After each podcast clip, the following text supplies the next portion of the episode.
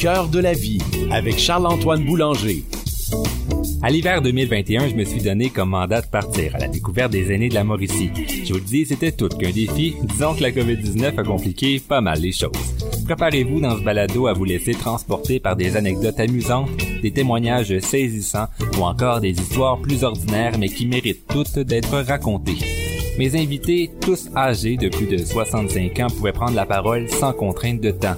Chaque épisode au cœur de la vie est divisé en deux parties. La première, d'une durée de 30 à 40 minutes, vous permet de découvrir l'un des sept aînés rencontrés sous toutes ses coutures. Tandis que dans la deuxième partie, d'une durée d'une dizaine de minutes, eh je pose les mêmes questions à chacun des invités. Vous allez voir, la différence de point de vue est très intéressante. Bonne écoute.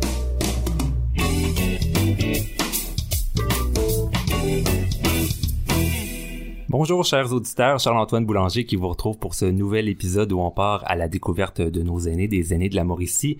Aujourd'hui, on part à la découverte de monsieur Denis Lacombe et j'ai la chance de l'avoir avec moi en studio. Bonjour monsieur Lacombe. Bonjour. Très content de vous recevoir. Et Bon, c'est une expérience assez intéressante qu'on vous fait vivre aujourd'hui. On va parler euh, de votre vie, de votre vécu. Est-ce que vous, de votre côté, euh, c'est la première fois que vous faites de la radio? Je crois que vous avez eu quand même euh, des petites expériences. Donc, vous êtes pas, vous êtes un habitué un peu de, ce système-là. Oui, j'ai déjà des à mon actif quelques expériences de radio, en communication, en rédaction. dans mes emplois antérieurs, là, j'ai eu à à accorder des entrevues ou donner des entrevues, euh, euh, surtout euh, dans le monde du sport. C'est ça, dans le fond, vous étiez quelqu'un de, très impliqué durant, votre vie. Vous avez, je crois que vous étiez bénévole pour le, club de course, club de vélo, si je me trompe pas. Bien, pendant, moi j'ai passé 40 ans de ma vie à Trois-Rivières et pendant plusieurs de ces années, ben, j'ai été très actif euh, auprès de, la course sur route. J'étais président du club euh, de coureurs mille pattes de Trois-Rivières pendant longtemps. J'ai même, au cours de trois décennies, j'ai été président euh, à certains moments. J'ai été beaucoup impliqué dans le vélo aussi, dans le cyclisme, comme organisateur et aussi beaucoup comme participant dans le club cyclique Mauricie qui est un club cyclosportif. Vu que vous étiez très impliqué, vous me parlez de présidence et tout ça, c'était un peu pour ça que vous étiez obligé d'aller dans les dans les médias pour un peu représenter euh, votre organisation? Voilà, voilà. Donc euh, lorsqu'il y avait euh, des, des, organisations, la plupart du temps c'est moi qui étais qui s'occupait des communications, bien que la plupart du temps j'étais le, coordonnateur, mais je cumulais d'autres fonctions, dont les communications et la rédaction de communiqués, voilà. Puis j'ai aussi, fait intéressant là au, au centre Mauricie, avec mon frère de 91 à 93, 1991 à 1993, avec mon frère, on a organisé un triathlon dans le lac à la Tortue. Puis c'était un précédent, c'était la première fois qu'un triathlon était organisé au centre Mauricie, au lac à la Tortue. Et c'est euh, nous deux, on a, on a démarré ça, nous deux seuls, accompagnés de quelques personnes autour de nous, dont plusieurs membres de la famille, parce que il faut savoir que chez les Lacombe, il y a, beaucoup, de, de solidarité, beaucoup d'entraide entre nous. Et ce triathlon-là, ce qui ce qui est, ce qui est notable, c'est que on attirait les meilleurs du Québec. Pourquoi donc on attirait les meilleurs du Québec? Parce qu'on leur offrait une bourse. Nous, c'est important d'attirer les meilleurs, de leur donner des bourses, car on, euh, ne retirait aucun montant d'argent comme bénéfice. Contrairement aux autres triathlons ailleurs au Québec où eux euh, ils faisaient un but lucratif, donc tout ce qu'ils donnaient c'était des médailles. Mais les meilleurs au Québec, eux, lorsqu'ils se déplaçaient, préféraient avoir de l'argent, puis nous on leur en donnait. Mm-hmm. Donc c'est ça, ça, qui nous démarquait et ce qui faisait que nous on le faisait pas pour l'argent, on le faisait pour pouvoir euh, contribuer à l'essor du triathlon euh, euh, au Québec. Dans, le fond, tout ça c'était pour des, des, raisons nobles, contrairement un peu à, ce que aux autres, à vos compétiteurs qui bon ne faisaient pas ça pour les mêmes raisons, puis vous voilà, voilà. à avoir une clientèle nouvelle. Puis on, voulait on voulait développer ce sport. D'ailleurs, mon frère François. Euh, déjà parcouru, il a déjà compétitionné en Ironman. Mm L'Ironman, c'est la compétition ultime de triathlon. Et il a même terminé là, dans, les, dans les premiers lors d'un célèbre triathlon qui a eu lieu à Mont-Tremblant. Donc, il était déjà très sensibilisé et euh, il voulait euh, que ce sport-là prenne de l'essor euh, au Centre Mauricie. Et, et, donc, vous parlez d'un triathlon, je crois que c'était de 1991 à 93, vous m'aviez dit? Oui. Et bon, c'est ça, ça, a dû quand même être c'est assez quelque chose d'organiser tout ça pendant tout à fait. ces années-là. Est-ce que pour vous, c'est, on pourrait dire, ce que vous, ce qui vous rend un peu peut-être le plus fier? Est-ce que c'est l'initiative que vous avez fait dans votre vie? Qui... C'est certainement une des, meilleures organisations, euh, une des plus grandes fiertés. D'autant plus que je l'ai euh, organisé avec mon frère et les membres de ma famille. Même mes parents, mes parents ont participé. Euh, ma, ma, mère, je me souviens, est à l'accueil. Mon père, je me souviens, il avait euh, monté les, les abris, là, ce qu'on appelle les abris tempo. Il fallait avoir des abris quand même au cas où il pleuverait. Et mon père avait contribué à, à monter ces abris.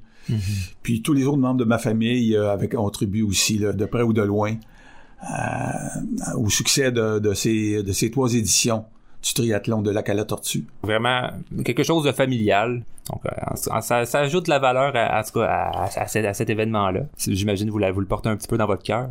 Tout à fait.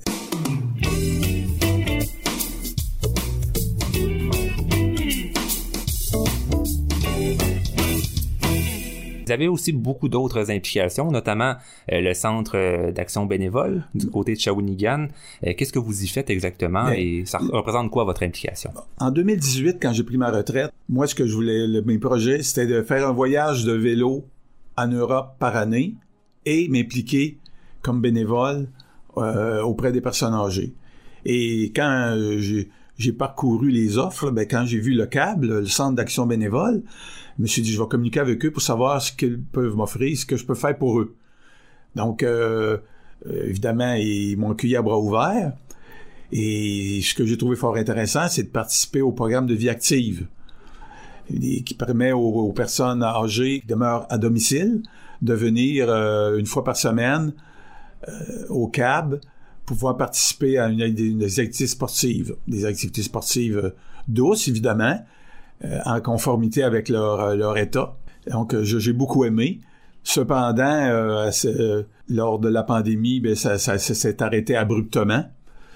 Et puis, ça n'a pas encore repris. Hein. Est-ce que on pourrait dire que depuis que le début de la pandémie, vous avez vous êtes un petit peu moins occupé? Est-ce que oui, oui, Je, je, dirais là que ça, c'est un segment là, de, de ma vie là qui, qui n'est pas occupé actuellement là, qui est resté qui restait vide, là, ça je peux m'exprimer ainsi, oui. Mhm. oui, et, j'imagine vous, vous avez hâte que ça recommence, que ça, que oui, ça reprenne. absolument, j'ai bien hâte que, que les activités reprennent. Mhm. Bon, euh, en pré-entrevue, lorsqu'on s'était euh, on, on, s'est téléphoné, vous m'aviez dit que pour vous, l'implication, c'était quasiment plus important que le travail parfois et que c'est un peu là où vous accomplissiez euh, dans votre vie professionnelle. Est-ce que je me trompe? Vous avez tout à fait raison. je crois que je me suis beaucoup plus émancipé, ou peut-être que je devrais dire mis en valeur, ou euh, faire connaître mes, mes qualités comme bénévole dans des activités sportives. Oui, tout à fait. Mm-hmm. je, je, le crois. Oui. Et ça, et ça représente aussi une, grande partie de, votre vie, là, dans, en tout cas dans, dans, dans, les choses marquantes que vous avez faites. Souvent, c'est dans les implications. Voilà malgré tout, vous avez quand même euh, une formation, vous avez eu une, vie professionnelle remplie aussi. Euh, vous avez eu un baccalauréat en génagogie, si je me trompe pas. On, avait, on en a discuté un petit peu avant de commencer l'émission. Euh, Pouvez-vous nous expliquer un peu qu'est-ce que c'est que ça et qu'est-ce que vous faisiez dans la vie avec ce baccalauréat et votre formation? La, la génagogie, c'est une formation qui, qui se donnait à l'UQTR et qui, euh, une composition de, animation de groupe et psychologie, management. Euh, donc ça, ça, ça m'a permis euh, de travailler en, en, déficience intellectuelle pendant, pendant plusieurs années, même si à l'époque, la formation, le, baccalauréat en psychoéducation n'existait pas encore. Donc euh, à ce moment-là, les, centres d'accueil, les, les centres d'hébergement, les institutions, ben, pouvaient accueillir une personne, par exemple, qui avait un baccalauréat en arts plastiques, pouvait être éducateur. Donc, euh, ça, c'est dans les années 1975 euh, environ. Là.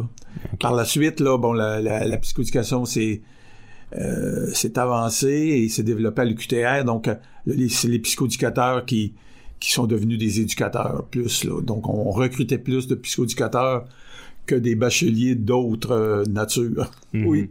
Oui, ça, ça, ça, a eu le temps de changer, tout ça. Un peu plus tard, vous avez décidé donc de, de continuer vos études. Euh, vous avez fait un certificat en communication, si je me trompe pas? Oui, un certificat en recherche et rédaction euh, qui m'a permis euh, de, d'obtenir des, con des contrats avec Communication Québec, avec certains organismes là, mais c'était c'était des contrats, c'était uniquement des des, des ententes provisoires.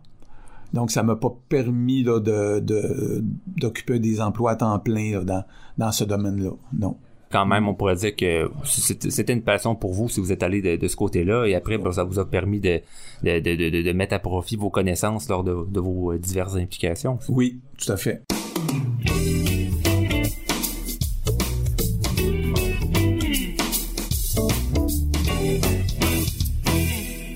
Les gens euh, apprennent à vous connaître un peu mieux, vous avez dit un peu plus tôt, vous êtes, vous avez vécu votre vie à Trois-Rivières, quand même 40 ans, euh, et vous avez eu un enfant. Par la suite, bon, vous êtes, euh, vous êtes revenu à Grand-Mère, votre ville natale, si je me trompe pas. Tout à fait.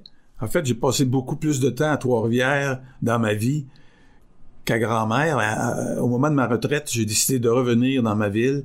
Et je peux vous, dire que je n'ai jamais regretté une seconde d'être déménagé euh, dans ma ville d'origine.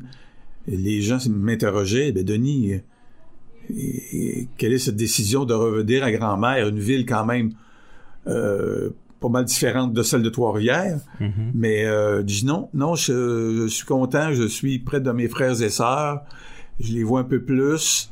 Et euh, j'aime beaucoup là, cette existence paisible là, que je retrouve à Grand-Mère. Rien ne m'empêche d'aller à Trois-Rivières pour aller dans un restaurant ou euh, de faire du, de la, du vélo à Trois-Rivières.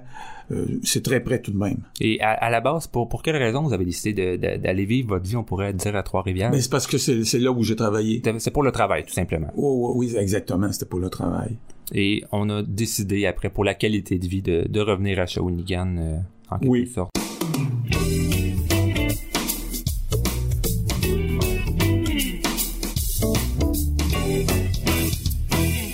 Maintenant, on va parler d'un sujet qui, euh, qui risque de vous passionner sans doute, le vélo, puisque je pense que ça représente euh, une bonne partie de votre vie, puis quelque chose, euh, une passion importante pour vous.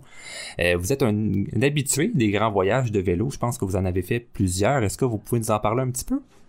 Bien, dès 1980, j'ai pris mon vélo, je l'ai déposé dans une boîte de carton et je suis arrivé à l'aéroport de Montréal et j'ai décidé de l'amener jusqu'en France. Donc à Paris, j'ai débarqué à, à l'aéroport d'Orly et j'ai commencé mon périple d'un mois avec mon vélo, avec des bagages euh, à travers la France. De temps en temps, je prenais le train, évidemment, pour parcourir les plus grandes distances, mais c'était ma première expérience. Par la suite, là, je suis allé faire la côte californienne en 1984 et j'ai fait aussi Boston, euh, euh, j'ai fait plusieurs voyages au Québec aussi. Et comme je, je l'ai dit en d'entrée de jeu, lorsqu'en 2018, j'ai décidé de prendre ma retraite, alors je me suis j'ai dit aux gens, moi je fais un voyage de vélo en 2018. Alors je suis allé en Italie avec un, un groupe organisé et euh, en 2019, je suis allé en Croatie. En 2020, je devais me rendre euh, en Provence. Voyage annulé, tout à bien entendu, et je compte bien me reprendre euh, en 2022. Donc ça, ça, fait quand même longtemps que ça date et c'est pas fini. Oui. Là. Et puis, euh, ce que je voulais aussi relever comme euh, un certain défi, c'est en 2020, ben j'ai parcouru la distance entre Québec et Rimouski avec des bagages légers pour aller rejoindre mon, mon garçon qui, avec sa famille, est en hébergement à Sainte-Luce-sur-Mer, près de Rimouski. Donc, euh, c'était mon objectif. Et de revenir par la suite en autocar. Et donc, le, ce, ce voyage-là, comment c'était lorsque vous avez retrouvé votre, votre, fils à Rimouski? Ça devait être quand même un, un, bel accomplissement et vous avez dû passer des, des, bons moments? Oui, oui, tout à fait. Et je lui ai dit, dès l'année prochaine, Samuel, le voyage, on le fait ensemble. Mm -hmm. Et là, on a planifié. On a planifié pour le voyage que nous avons effectué le, le, le périple, je devrais plutôt dire, euh, en juillet dernier. euh, lorsque je lui ai proposé de, parcourir en partie la véloroute du Saguenay. La véloroute du Saguenay, c'est une route qui ceinture le fleuve Saguenay. Donc, en départ de Chicoutimi, et on fait une boucle, et on revient à Chicoutimi. Mais laissez-moi vous dire que c'était très, très difficile, parce qu'il y avait des côtes monstrueuses. Je m'étais entraîné pour. Mhm.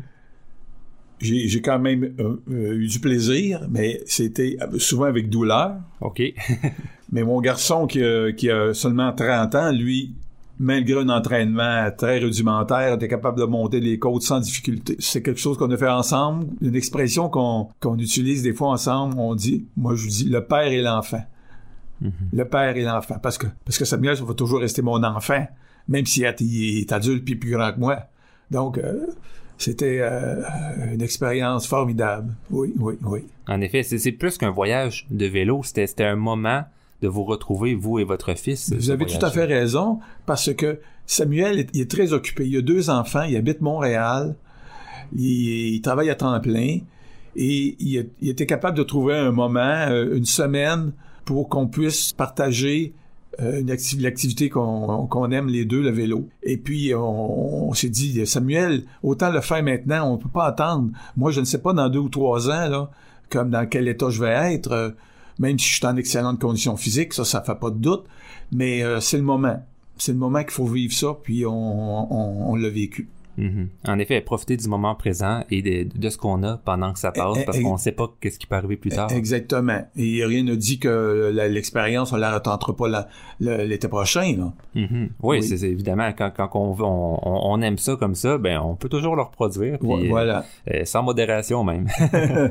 Je vais vous faire justement entendre votre fils Samuel Lacombe. J'ai eu la, chance de lui parler avant votre voyage et il nous parlait un peu de l'importance de ce périple-là, on pourrait dire, pour lui et ce que ça représentait. Et bien entendu, par la suite, j'aimerais ça vous entendre là-dessus. c'est important pour moi là, de, prendre cette occasion-là, puis de passer des moments de qualité aussi avec lui, des moments seuls. Quand on passe plus de temps ensemble, on finit peut-être aussi par aborder des, des, des choses un peu plus euh, profondes qui viennent nous chercher, que ce soit dans notre quotidien, des soucis, ou même euh, souligner à, justement à l'autre personne des, des éléments qu'on aime de l'autre. Et donc, comme vous l'avez entendu, Monsieur Lacombe, Samuel qui avait très hâte de, de- de passer ces moments seul avec vous, être seul euh, avec lui, comment c'était, comment avez-vous apprécié l'expérience? Ben, être seul avec mon garçon, euh, évidemment, ça me ramène quand même des, des souvenirs. euh, quand- parce qu'à l'époque, quand j'étais euh, séparé et euh, je, retrouvais mon, mon fils là, à, à- à temps partagé, donc on passait beaucoup de temps ensemble. Et à partir du moment où euh, il, est, euh, il est allé étudier à, à Montréal pour compléter sa formation en ingénierie logicielle, bon, on se voyait moins.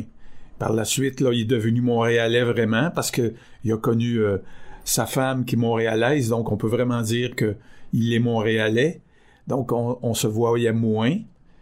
Puis l'occasion qu'on s'est qu'on s'est accordé là en- dernièrement là, ben c'était euh, vraiment euh, formidable. Samuel parlait peut-être de- de- de- de- d'aborder des sujets plus sensibles et tout ça. Est-ce que vous pensez que ça vous a rapproché de passer autant de temps ensemble? Sûrement, sûrement que ça nous a rapprochés. Seriez-vous prêt à dire que bon, vous, vous, vous ressortez grandi de l'expérience? Nous ressortons grandi de cette expérience là, et ça fait ça fait nul doute.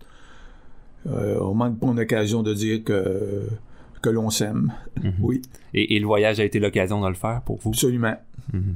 Bon, je, de ce que de ce que je vois, vous savez, vous avez euh, véritablement apprécié le voyage. Vous m'avez dit peut-être refaire l'expérience. Est-ce que vous avez déjà d'autres projets qui sont en, en, en préparation? Bien, euh, j'ai déjà, euh, j'ai déjà euh, parcouru la, la véloroute des Bleuets euh, au lac Saint-Jean. Je vais vous dire qu'au préalable, c'est ce que j'avais proposé à Samuel. Mais euh, je me suis révélé un peu trop ambitieux quand j'ai décidé de lui proposer la véloroute des Saguenay, qui était, en fait, il est à l'opposé pour ce qui est de la difficulté. Mhm. Peut-être que l'année prochaine, euh, à 70 ans, je, me, je, je, vais- je vais lui proposer la véloroute des Bleuets, qui est considérée comme un parcours plat.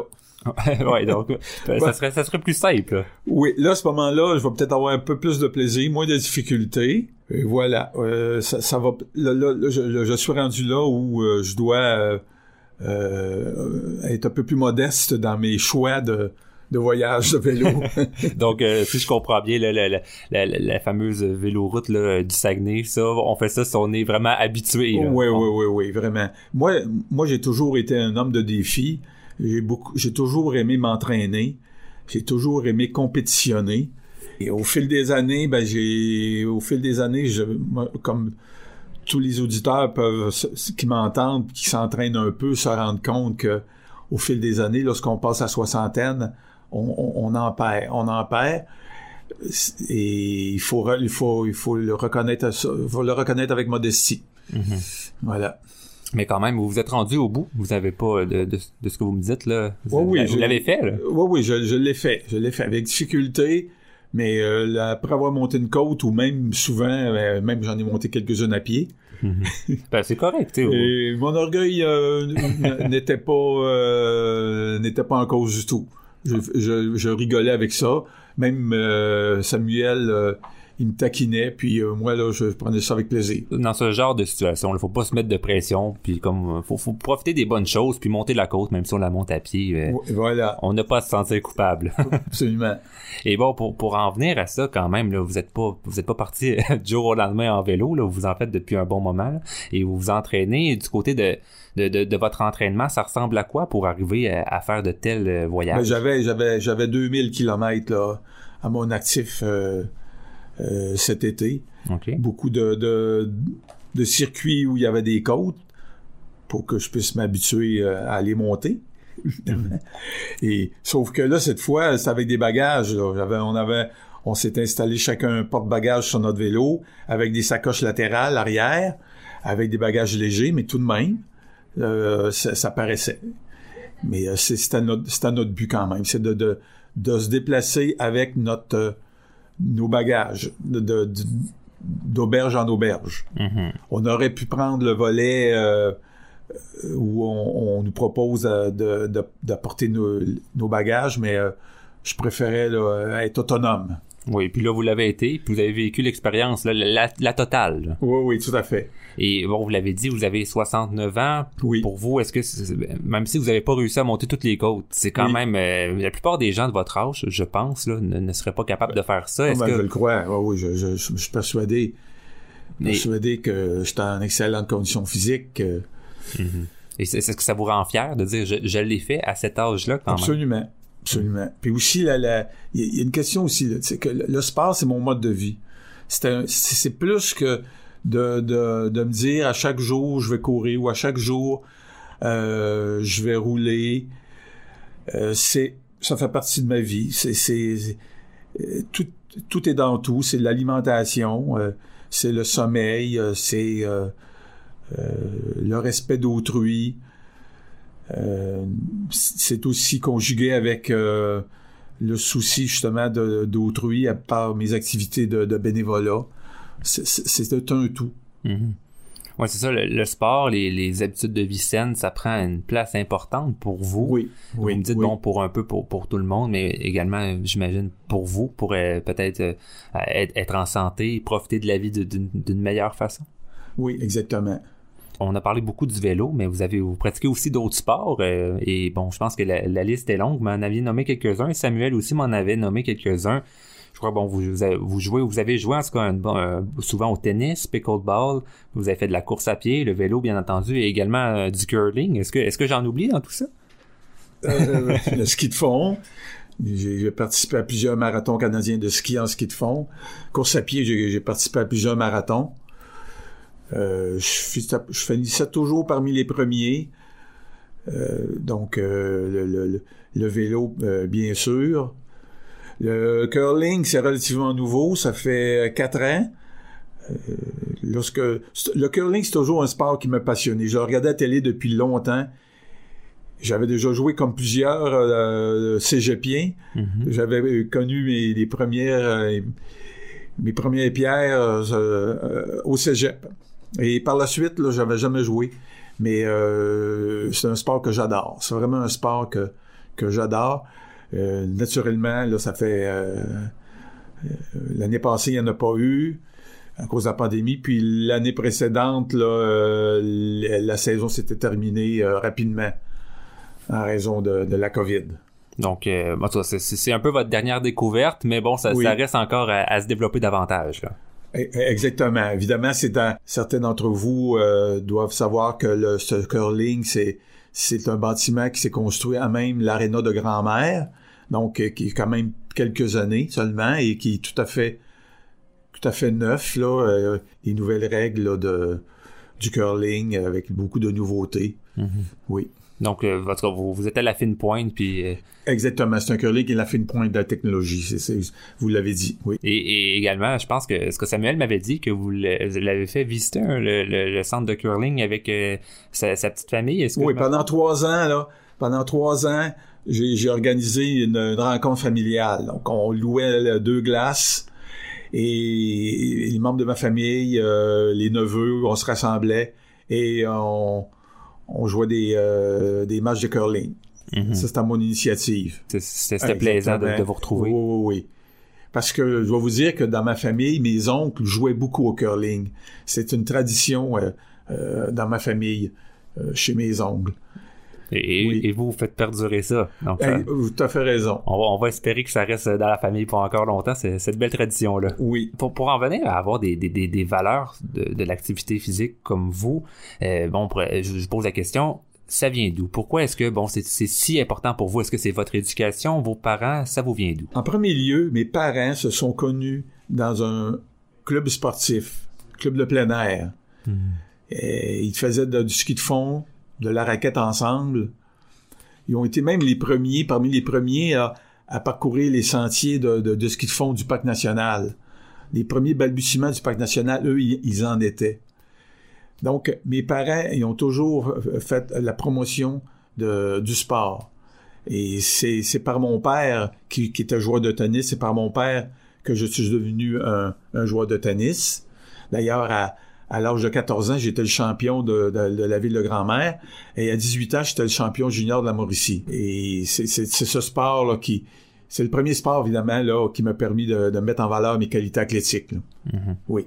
Et en tout cas, ben, de ce que vous me dites, là, à chaque fois que vous vous impliquez dans un sport, c'était- pas à moitié. là. Souvent, quand vous finissez numéro un. Bien. Puis après la suite, là, il y a eu le hockey. Mon père était joueur de hockey. Il était même arbitre au hockey. Et euh, j'ai joué de longues années au hockey mineur. Évidemment, cette activité-là, euh, moi, j'ai trois frères, trois frères. Les trois ont pratiqué le, le, le hockey le baseball. Moi, j'ai également joué au baseball mineur. Et, ces- belles valeurs d'a- d'activité physique, vous les avez transmises à votre tour aussi à votre fils. Et également, il y a, eu une belle éducation à ce niveau-là. Samuel m'en a parlé lorsqu'on qu'on a discuté ensemble. Il était très reconnaissant de ces belles valeurs d'activité physique que vous lui avez transmises. Et ça se reflète encore aujourd'hui dans son mode de vie. Et justement, à ce sujet-là, on peut l'entendre. De manière générale, je dois à mon père l'importance de d'avoir un régime de, de vie sain, donc en rapport avec l'al- l'alimentation, l'activité physique, mais pas seulement par le sport en tant que loisir. Euh, il m'a transmis l'importance de, du transport actif. Un, moment où, euh, comme euh, que je suis à l'adolescence, comme plusieurs de mes camarades de classe, bon, on avait leur, leur scooter, puis euh, c'était bien cool, ils se déplaçaient, ils à l'école euh, au secondaire en scooter, puis à un moment donné, j'ai eu ma phase aussi comme ça, puis ben, il m'avait fait réfléchir, t'as t'as un vélo, tu peux, y aller en vélo, tu peux marcher, donc, euh, donc là, avec la COVID-19, je suis toujours en télétravail, donc je dois me créer des occasions pour me déplacer, mais en temps normal, ben, juste dans l'entrée au travail, ça permet de, de faire du sport sans trop avoir à planifier, si c'est dans ta journée. Comme on a pu l'entendre, euh, votre fils qui, qui, est très, qui vous remercie carrément là, de, de ce que vous lui avez transmis. Est-ce que vous étiez au courant de ça et qu'est-ce que ça vous fait de, de savoir cette, cette marque de reconnaissance? Moi, depuis de longues années, j'étais un, un, un adepte, on pourrait dire, de la simplicité volontaire. Et je crois que j'ai j'ai transmis à Samuel. Samuel, là, il est à Montréal, il n'y a aucune voiture. Lorsqu'il va euh, déposer euh, sa fille Adélie à la garderie, il va en vélo. Il la dépose sur le vélo arrière, puis il va la, la- la- déposer en vélo. Il a, développé encore plus que moi des habitudes de simplicité volontaire. À Montréal, il est même impliqué dans un, comité de, de, quartier pour améliorer la qualité de vie des gens euh, pour ce qui est du transport actif. C'est vraiment formidable. Il est très, très proactif. Puis moi, mais j'étais, j'étais de, de cette nature-là aussi. J'essayais toujours de mettre en, place des, des, moyens pour euh, rendre la vie des gens plus facile, puis aussi tout en respectant l'environnement qui est très malmené euh, depuis plusieurs années. Et, donc, est-ce que c'était volontaire de, de, de, transmettre ça euh, à, à, Samuel, cette façon de voir la vie? C'était mon, mon seul garçon. Et puis, je chantais qu'il était très réceptif à mes, à mes idées. Et il a toujours été docile, docile dans la mesure où il a toujours été à l'écoute. Je me souviens, là, Samuel, euh, à l'école, on n'était jamais obligé, on, on, se sentait jamais obligé sa mère et moi dans son dos pour voir si il, faisait bien ses devoirs, ses leçons. Il, était autonome, il était autonome rapidement, il était mature rapidement, ce qui a fait que ça l'a amené plus loin. On n'a jamais senti qu'on devait le pousser. Mm-hmm. C'est lui qui a, il a, choisi ses, ses, options. Quand il a décidé d'aller étudier à, Montréal ou de faire son bac à Montréal ou de le faire à Trois-Rivières, bon, évidemment, il s'éloignait de nous, mais euh, on, sait que on savait que c'était son destin. On savait que c'est vraiment ça qu'il voulait. Puis on, on y a jamais mis d'entrave. On pourrait dire que c'était un, jeune homme autonome. Et aujourd'hui, bon, ça se voit où il est rendu. Puis il a appris de vous. Puis il, a su l'exploiter comme il faut. Puis même euh, aujourd'hui, bon, ça, on, ah oui, je suis très fier de mon garçon. Puis euh, sa famille, sa, sa femme, ses deux enfants j'aime beaucoup les voir aller. Hein. Mm-hmm. ça, doit être agréable, puis j'imagine aussi, lui, il doit, peut-être transmettre ça aussi, ce que vous l'avez transmis euh, à ses enfants. Et bon, euh, les, bonnes valeurs qui vont perdurer. Oui, évidemment, les parents ont, fait notre possible, hein, et c'est euh, après à nos enfants de, faire des choix. Mm-hmm. Oui, évidemment. On peut pas tout contrôler, mais on peut avoir Exactement. Un, effet. Hein. Ça, c'est chose certaine. On a parlé un petit peu de, vos parents qui vous ont transmis possiblement ces, valeurs de l'activité physique et, tout ça. Mais bon, il y, a une chose intéressante sur votre famille, euh, et là, c'est, un, je crois que c'est, si je me trompe pas, c'était plus votre ongle. Euh, il, était propriétaire d'un magasin de sport euh, de, la famille Lacombe, c'est, c'est bien ça? J'ai deux oncles qui ont tenu à bout de bras un magasin de sport qui, à Grand-Mère, qui est très reconnu. En fait, c'était le seul magasin de sport à Grand-Mère à l'époque, qui s'appelait Lacombe et Frais Sport, mhm. qui à l'époque était une cordonnerie. Une cordonnerie tenue par mon grand-père, qui se trouvait avec le, père de mes oncles, naturellement. Et par la suite, ben, mes, mes oncles ont vu, ont vu plus grand et ont décidé de transformer la cordonnerie en magasin de sport. Évidemment, à l'époque, c'était beaucoup le hockey, le baseball, et qui étaient les sports les plus populaires. Par la suite, le, vélo, il y a eu le tennis évidemment en été. Et ont eu pignon sur rue pendant très longtemps. Mais même encore, la bannière tient sur la sixième avenue. la bannière tient encore, même si ça fait très longtemps que le magasin euh, n'est plus la propriété et n'opère plus en tant que Lacombe et Frère Sport. Il, reste quand même un, vestige, mais au moins euh, physique, l'enseigne, vous l'avez dit, mais il reste aussi des... Euh, bon, dans, la tête des gens, ça, reste mythique. Pour beaucoup, ben, on, se souvient de ce magasin-là, puis pour beaucoup de jeunes sportifs, c'était l'endroit de prédilection. Vous avez tout à fait raison. Notamment, euh, on, s'était dit un petit peu plus avant de débuter l'entrevue, les glissages de patins, votre votre père qui lui accueillait tout le monde, et bon, il y avait il y avait beaucoup de gens qui s'y rendaient. Là. Évidemment, c'était très connu on se souvient à l'époque, les magasins euh, n'étaient pas ouverts 7 jours sur 7. Euh, les, les, l'ouverture des magasins étaient beaucoup plus réduite qu'aujourd'hui. Mais mon père, qui exilait les patins, lui, ben, il pouvait recevoir des gens euh, 7 jours sur 7. Et pendant des années, euh, toute une génération euh, de, de, de, d'hockeyeurs venait à la maison faire exiler leurs patins. Et mmh. de temps en temps encore, je, je croise des gens qui se rappellent d'être venu exiler les patins chez mon père. Oui. Ça, ça doit être une belle source de fierté pour vous, là.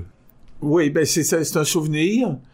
Ça nous permet de nous accrocher à, des souvenirs. Puis ça, c'en est un de, ferme et puis de, très attendrissant. Je me souviens, mon, père, comme mon grand-père, n'était pas vraiment attaché à l'argent. Eux, ce qui comptait pour eux avant tout, c'était de servir. Et je me souviens qu'à l'époque, euh, mon père demandait 75 cents pour aiguiser des patins au moment où la plupart des, magasins, notamment mon, mon oncle euh, avec le magasin de sport, demandait quelque chose comme 3 ou 4 dollars. Et puis, il, il refusait d'augmenter de, de 75 cents à 1 dollar. Parce qu'il dit, c'est assez, euh, je, je rends service aux gens, mhm. avant tout. oui, en tout cas, c'est une belle façon de voir les choses. Puis, voilà. il en faut des gens comme ça.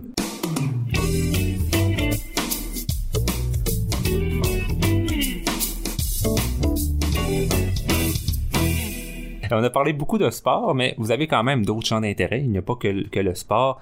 Euh, lors de, ma discussion avec Samuel, il me faisait part que, bon, euh, vous avez une passion commune, les deux, pour notamment le, cinéma de répertoire. Exactement. Ça fait très longtemps que je suis cinéphile et que je, suis toujours à la recherche de, films, de films de, réalisateurs, de films là, euh, marquants. Mm-hmm. J'ai d'ailleurs été membre du conseil d'administration du Ciné Campus de Trois-Rivières pendant, pendant quelques années. Et euh, j'ai souvent euh, parcouru les... Je me suis souvent rendu au, au festival euh, du cinéma de, de Montréal. C'est une passion. Et je me rends compte que Samuel aussi aime beaucoup le, ce qu'on dit entre guillemets le bon cinéma. oui, oui, oui. Et, Vous, aimez en discuter avec lui. Il me disait que bon, euh, souvent euh, vous avez des, bonnes discussions après avoir visionné un film, puis euh, vous en parlez, puis c'est quelque chose que vous aimez? Ah oui, oui, oui. C'est, on a des discussions souvent très longues sur des films. Et je me rends compte que Sam, mais il, aime beaucoup voir des films répertoires. il n'y a pas si longtemps, je me suis procuré un un, bloc de, de, de 15 titres de, de films célèbres de, d'Hitchcock. Mm-hmm. Et lorsqu'il vient à la maison, là, il me dit Papa, on, on regarde un film d'Hitchcock Alors, c'est des films là, qui ont été tournés à peu près dans les années 50, des années 60. Et au moment où lui était loin de, de, de, loin d'être né. Et souvent, c'était des, films en noir et blanc. Mais non, c'est, c'est euh, lui, là, ça, ça lui convient parfaitement là, de, de retourner voir les classiques du cinéma. Ben oui, puis quand, quand c'est des bons films comme ça, ben on peut toujours les revisionner. Ça peut être des, des films mortels, comme Psychose par exemple. Oui, oui, évidemment. Ça, ça, va toujours, ça va toujours être un plaisir à regarder de votre côté. Bon, vous me parlez d'Hitchcock, mais est-ce que vous avez euh, euh, des films préférés que vous dites ça là, c'est c'est mon film là que que, que j'adore. Là. a sans contredit, puis Samuel le, sait très bien, c'est le film de Sergio Leone. Il était une fois dans l'Ouest mm-hmm. que j'ai dû voir au moins une dizaine de fois, que je me large jamais de regarder. C'est un film euh, qualifié de chef-d'œuvre, un, film parfait. Euh, donc euh, ça, c'est un film. on le regarde quelquefois, ça va arriver qu'on le regarde ensemble ou on écoute la musique et puis ça me fait frémir toutes les fois que j'écoute la musique de Ennio Morricone. Mm-hmm. Ouais, comme vous dites, des fois il y, a ces films parfaits et on peut on peut les apprécier et vous bon vous l'avez trouvé le vôtre. Voilà, oh oui, c'était une fois dans l'Ouest de Sergio Leone. Oui. Et bon, une autre petite passion que vous avez avec Samuel, une passion commune, c'est la nourriture, nourriture du monde. Vous aimez échanger là-dessus, vous aimez faire des recettes et découvrir euh, toutes sortes de choses. Diriez-vous que vous êtes quelqu'un d'ouvert? Ben, je, pourrais le dire. Et en plus, euh, souvent, je demande, je commande des recettes à mon garçon. Il m'en, il m'en montre des fois. J'en reviens pas. Lui, il reste à Montréal, puis euh, Montréal, c'est la planète entière là, euh, qui peut retrouver dans les restaurants. Et parmi euh, ses connaissances, euh, donc des fois, il me fait part de recettes que je ne connais même pas, que j'adopte même. Au préalable, évidemment, c'est moi qui lui ai cédé cette, passion-là, de même que sa mère. Sa mère également aime beaucoup cuisiner, aime beaucoup, elle est très curieuse sur la cuisine du monde. Mm-hmm que vous avez fait des belles découvertes jusqu'à maintenant? Est-ce que vous avez peut-être euh, euh, une nourriture qui, vous plaît davantage? Euh, il y a quelques années, Samuel et moi, on a suivi un cours de, cuisine indienne à, Montréal. Et ça nous a amené à cuisiner de temps en temps la, cuisine indienne. Puis, évidemment, j'aime beaucoup me retrouver dans un restaurant indien avec lui.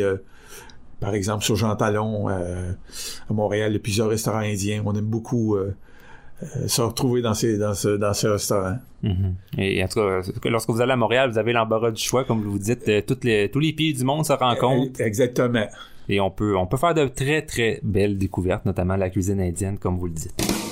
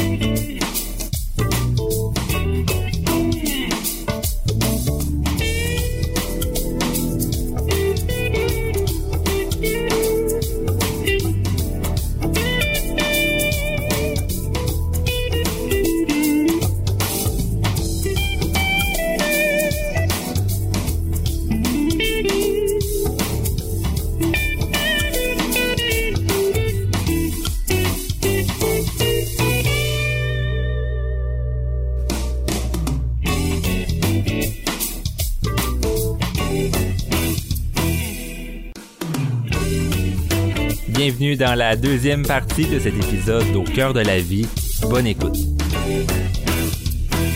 Maintenant, eh bien, on va passer à la deuxième partie de l'émission, la, la, partie que, que j'appelle la rubrique récurrente, où, bon, c'est un bloc de questions que je pose à tous mes aînés qui sont de passage dans ce balado. Donc, toujours intéressant de voir les différents points de vue de, de mes invités, parce que, évidemment, vous avez tous euh, quelque chose de différent à partager. Les questions, des fois, sont peut-être pas tout le temps évidentes, mais vous pouvez prendre euh, le temps d'y penser, Monsieur Lacombe. Première question que j'ai pour vous. Si vous auriez peut-être une personne euh, dans votre vie qui vous inspire, qui vous a marqué, ça serait qui? C'est pas obligé d'être une personne euh, connue, ça peut être dans votre euh, vie privée. Euh, une, personne simplement là qui, qui vous inspire. Mais moi, mon héros de toujours, euh, c'est un héros de, de, de cinéma, c'est Charlie Chaplin. Mhm. J'ai lu sa biographie, j'ai lu deux ou trois biographies de lui, et je, je trouve que c'est un homme euh, hors du commun. Donc c'est sûrement celui là euh, que j'a- que j'admire le, le plus. Encore, encore là, c'est intéressant de voir bon vo- votre passion du cinéma qui Oui. qui qui qui, qui est Et l'homme, importante. et l'homme également. Mhm. Et l'homme et le, le- ses valeurs. Euh, lui a toujours refusé euh, la, la nationalité américaine. Il se voyait un homme du monde. Et puis euh, à l'époque euh, du macartisme, à l'époque où euh, c'était la chasse au communisme, euh, il y a des gens qui couraient après lui parce qu'il il l'accusait d'être communiste. Lui, il a toujours renié qu'il était communiste. Mais étant donné qu'il prenait pas parti, ben à ce moment-là, il était considéré comme suspect.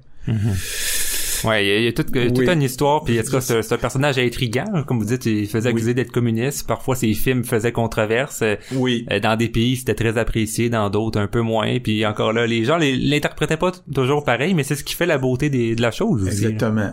Deux- deuxième question que j'ai pour vous, euh, dans votre vie, si vous auriez un événement qui, qui vous a marqué, ça serait quoi? On peut penser peut-être au plus heureux, au plus triste? Bien, le, le- le moment le plus heureux de ma vie, c'est c'est la naissance euh, de mon garçon.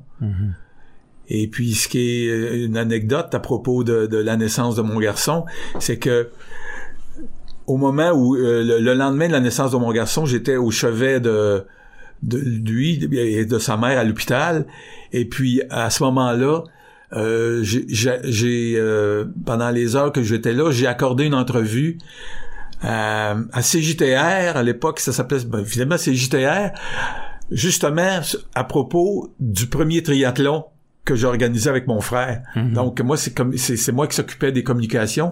Alors j'étais dans la chambre d'hôpital au téléphone et, et j'accordais une entrevue euh, au regretté euh, Claude Béchard qui était euh, longtemps juge de ligne euh, dans la Ligue nationale. Il était à ce moment-là animateur de, de radio à, à CJTR.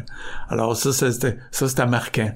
Évidemment, une activité que j'organisais conjuguée avec euh, la naissance toute récente de mon de mon fils en 1991. Ben oui, une journée forte en émotion. là. C'est Oui. c'est déjà c'est le- le- la concrétisation de deux choses très importantes pour Ça vous. oui, exactement. Et ça arrive pas tous les jours. Oui. Autre question que j'ai pour vous. Euh, si vous auriez euh, quelque chose que vous dites, euh, bon, ça, ça, il faut que je fasse ça euh, le, plus rapidement possible. Avez-vous des choses que vous aimeriez réaliser euh, dans le futur ou dans à court terme? Avez-vous des choses sur votre bucket list, comme on dit? J'ai pas d'objectif à long terme. Moi, je vis au jour le jour. Je m'assure de, de, de, conserver ma santé. Je m'assure de bien m'entourer de mes frères et sœurs, de mon, de mon garçon. J'ai pas de d'ambition. C'est une réponse euh, sage de votre part. De, dans le fond, ce que vous aviez à accomplir, vous l'avez en quelque sorte accompli. Puis aujourd'hui, c'est de profiter de, de, ce que vous avez. De chaque moment, voilà. peut-être dernière question que j'aurais euh, pour vous. Bon, on sait, mon, euh, le projet de podcast, c'est bien, c'est pas partir à la découverte de, de nos aînés. Donc, vous avez nécessairement plus de 60 ans. Et quel est votre rapport avec l'âge? Comment entrevoyez-vous votre âge? C'est difficile de répondre à cette question, mais j'y réfléchis beaucoup ces temps-ci. J'ai commencé comme à faire le compte à rebours. Combien de, d'années me reste-t-il à vivre? Alors, si je considère que mes parents sont morts, euh, les deux environ, alors, ben, les deux sont morts à 85 ans.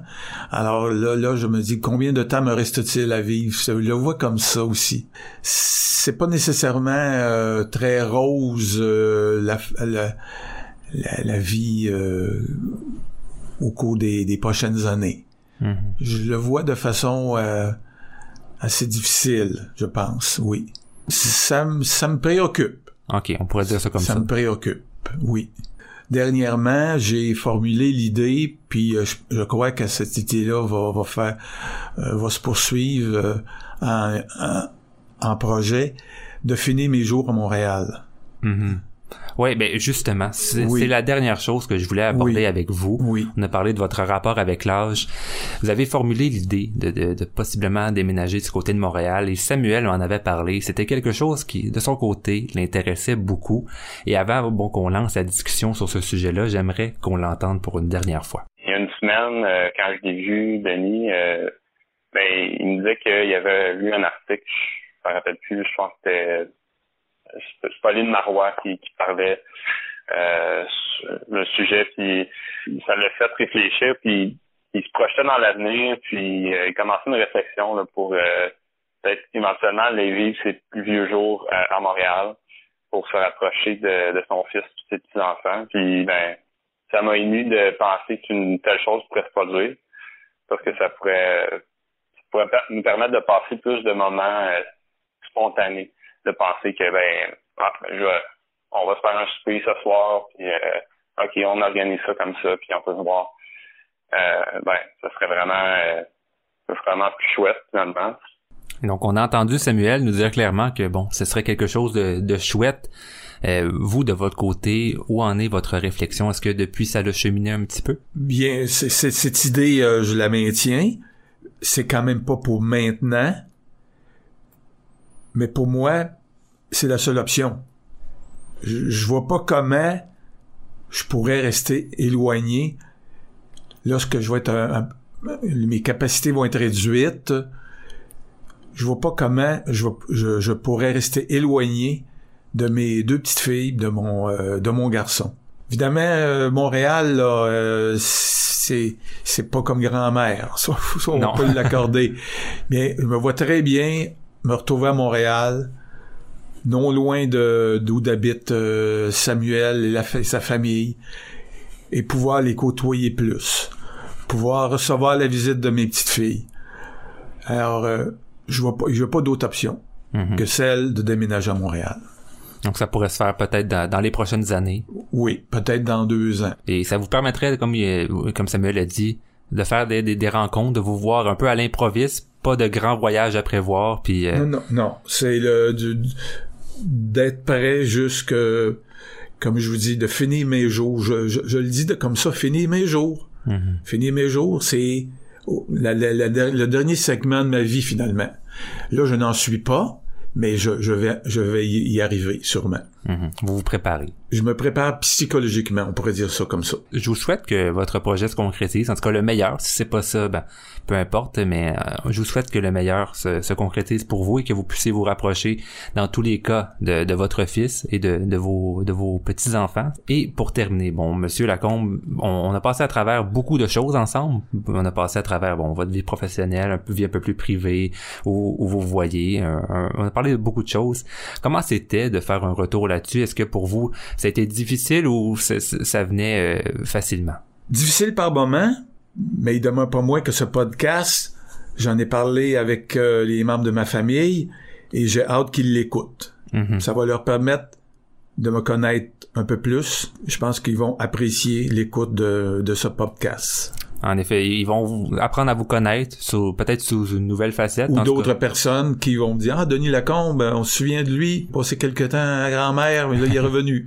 Ben oui, tout à fait. Puis même si les gens vous connaissent pas, ben c'est intéressant de découvrir quelqu'un comme vous avec euh, ce que vous avez dit. C'était très, très, très intéressant. Et Monsieur Lacombe, bon, c'est déjà ce qui complète l'émission. Je tiens à vous remercier d'être euh, venu me voir aujourd'hui. J'espère que vous avez apprécié l'expérience de mon côté. Euh, J'ai, j'ai, j'ai- j'ai apprécié discuter avec vous. J'ai apprécié également pour pouvoir euh, être avec vous aujourd'hui. Merci. Merci à vous. Et donc, euh, chers auditeurs, on se retrouve très bientôt pour un prochain épisode. Prenez soin de vous.